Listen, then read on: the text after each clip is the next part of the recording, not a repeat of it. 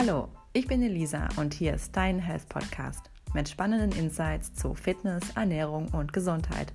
Ich teile hier mit dir mein Wissen aus der Health Coach Ausbildung und gehe einigen Mythen an den Kragen. Mach's dir gemütlich, es geht los. Hallo, schön, dass ihr zuhört. Heute geht es bei mir ums Abnehmen und den Mythos der Fettverbrennung. Es geht ja vielen so, dass sie gerne ein bisschen abnehmen wollen. Vielleicht hat die Pandemie ihr Übriges dazu beigetragen, sich ein paar Fettpölsterchen anzusammeln. Wie bekommt ihr die nun am besten wieder weg? Ich höre oft von Leuten, die dann angefangen haben zu laufen oder nur noch Salate essen, dann aber nach kurzer Zeit frustriert sind, weil sie das nicht durchhalten oder weil die gewünschten Erfolge ausbleiben. Viele denken auch, dass Ausdauersport wie eben Joggen am besten dazu geeignet ist, um abzunehmen. Hartnäckig hält sich der Mythos, dass die Fettpolster erst nach 30 Minuten Bewegung anfangen zu schmilzen. Was hat es mit diesem Mythos der Fettverbrennung auf sich? Es gibt verschiedene Arten, wie unser Körper Energie gewinnen kann. Der Energieträger im Körper nennt sich ATP. Das ist ausgesprochen ein kleiner Zungenbrecher, nämlich Adenosintriphosphat. Das ist eine energiereiche Phosphatverbindung, die dafür sorgt, dass unser Körper Leistung bringt. Der Körper kann ATP aus Kreatinphosphat, Kohlenhydraten oder Fetten herstellen.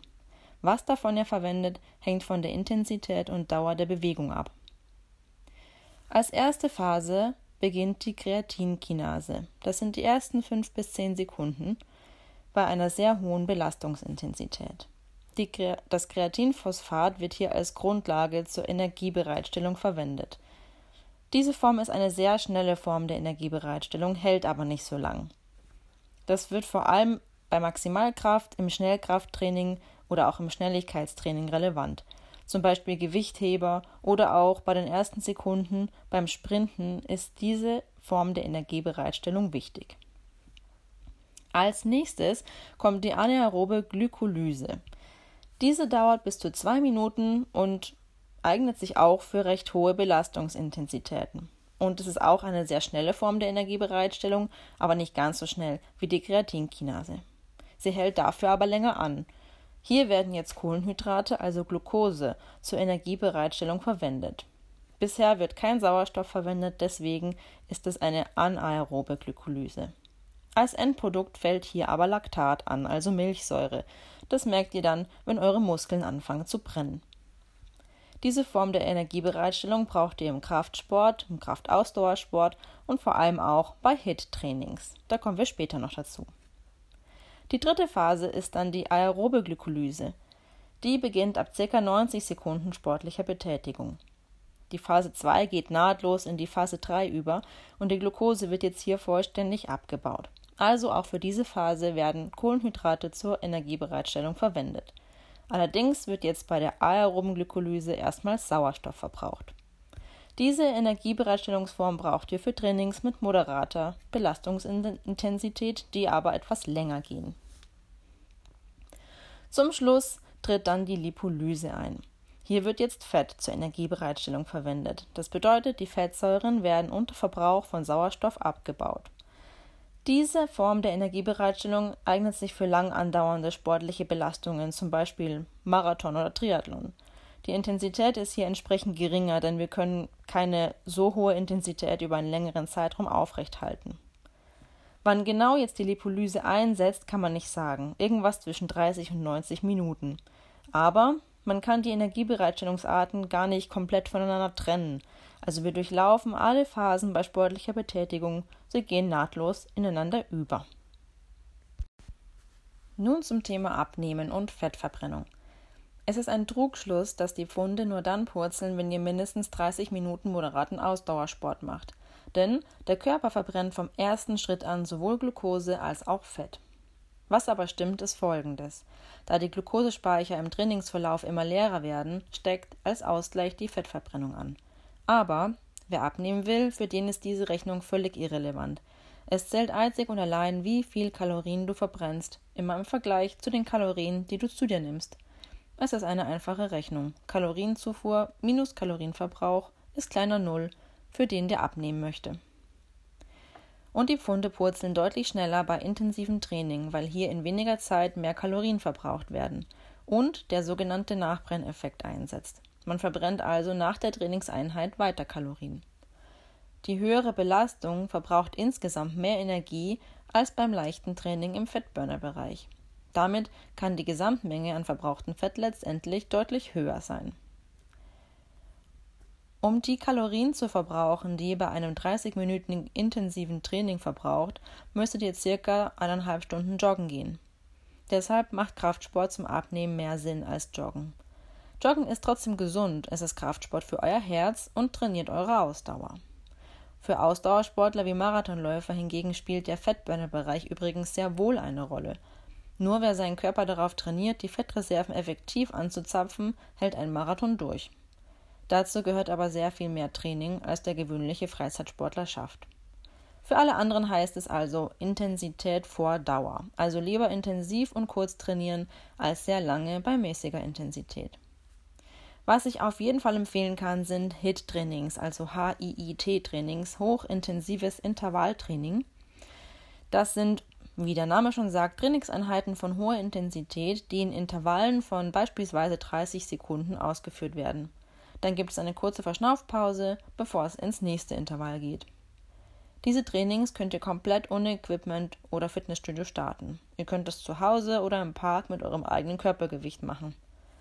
Es gibt in YouTube sehr viele HIT-Trainings, aber auch verschiedene Fitness-Apps können euch Inspiration und Motivation geben. Ich persönlich verwende Aptiv, da ist für jedes App-Level was dabei, mit und ohne Equipment. Früher oder später werdet ihr aber wohl ums Equipment nicht drumherum kommen, denn der Körper passt sich relativ schnell an die neue Belastung an und irgendwann kommt der Zeitpunkt, wo ihr keine Leistungssteigerung mehr habt und euer Trainingserfolg stagniert. Ihr müsst also euren Körper nach spätestens sechs Wochen neuen Trainingsreizen aussetzen. Ihr könnt zum einen die Übungen variieren. Es gibt für jede Muskelgruppe unfassbar viele verschiedene Übungen, die ihr machen könnt. Macht also bitte nicht euer Leben lang nur Sit-ups. Zum anderen könnt ihr die Intensität durch Kleingeräte steigern. Zum Beispiel mit einem Powerband, einer Kettlebell, einem Slamball, einem TRX-Trainer, Hanteln, Minibänder und so weiter und so fort. Bei Decathlon könnt ihr euch eigentlich mittlerweile euer Home Gym komplett ausstatten. Wer Lust hat, ins Fitnessstudio zu gehen, der findet dort natürlich die idealen Voraussetzungen fürs Krafttraining mit Geräten und Gewichten. Diese könnt ihr dann nämlich kontinuierlich steigern.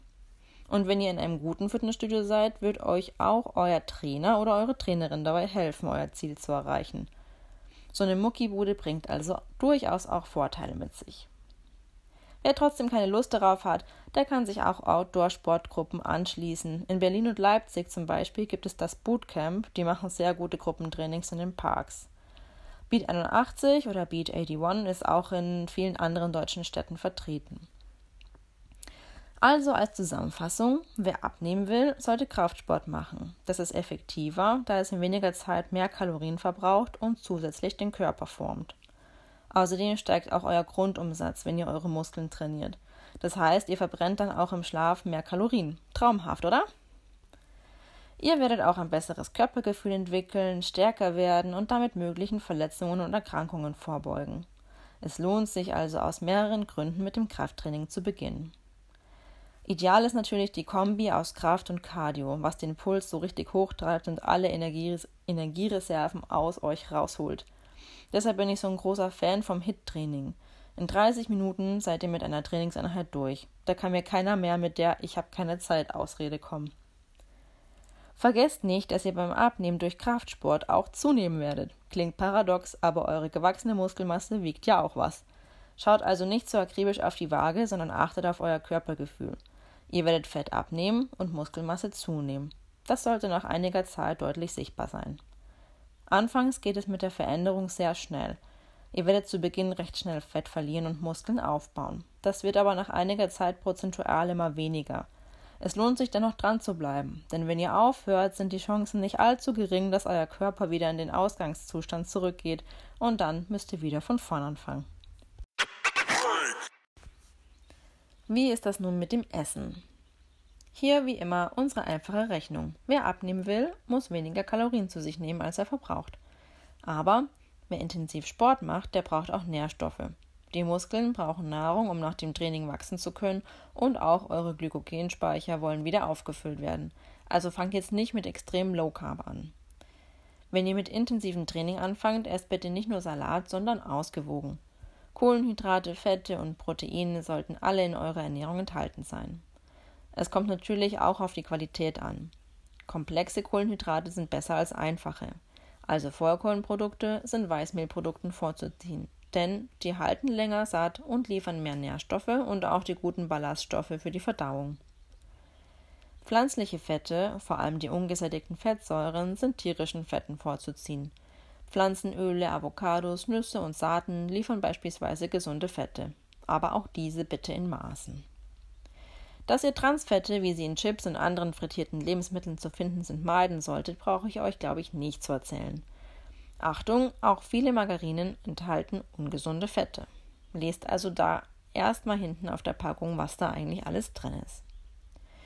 Proteine könnt ihr, müsst ihr aber nicht unbedingt aus tierischen Produkten gewinnen. Ihr findet zum Beispiel auch ausreichend Proteine in Nüssen, Bohnen, Tofu und Hülsenfrüchten. Es gibt auch vegane Bodybuilder, also der Mythos, dass ihr viel Fleisch essen müsst, wenn ihr Muskeln haben wollt, könnt ihr vergessen. Aber ihr solltet schon darauf achten, eure Proteine dann aus anderen Lebensmitteln zu bekommen. Nur Nudeln und Tomatensauce bringt euch da nicht weiter. Allerdings ist der ganze Proteinhype auch etwas überzogen. Bei uns leidet niemand an einem Proteinmangel, auch Sportler nicht. Über eine ausgewogene Ernährung nehmen wir ausreichend Proteine zu uns. Die ganzen Pülferchen brauchen wir eigentlich gar nicht.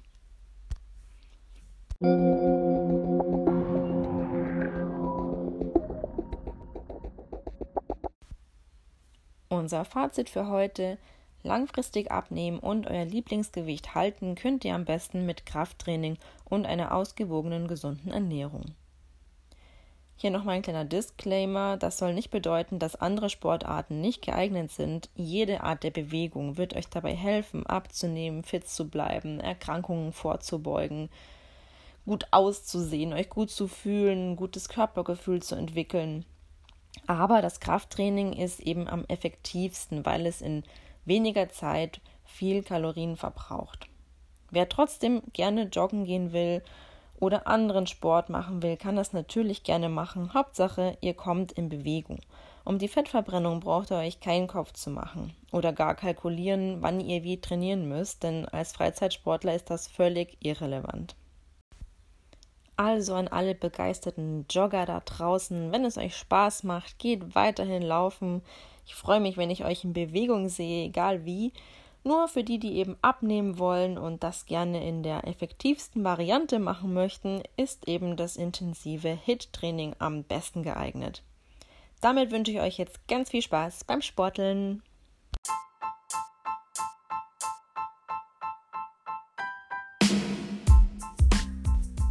Das war's auch schon von mir. Ich hoffe, die Folge hat dir gefallen. Du kannst mir gerne eine Sprachnachricht in meinem Profil bei Anchor schicken, wenn du Fragen hast oder dich ein Thema besonders interessiert. Bleib gesund und bis zum nächsten Mal.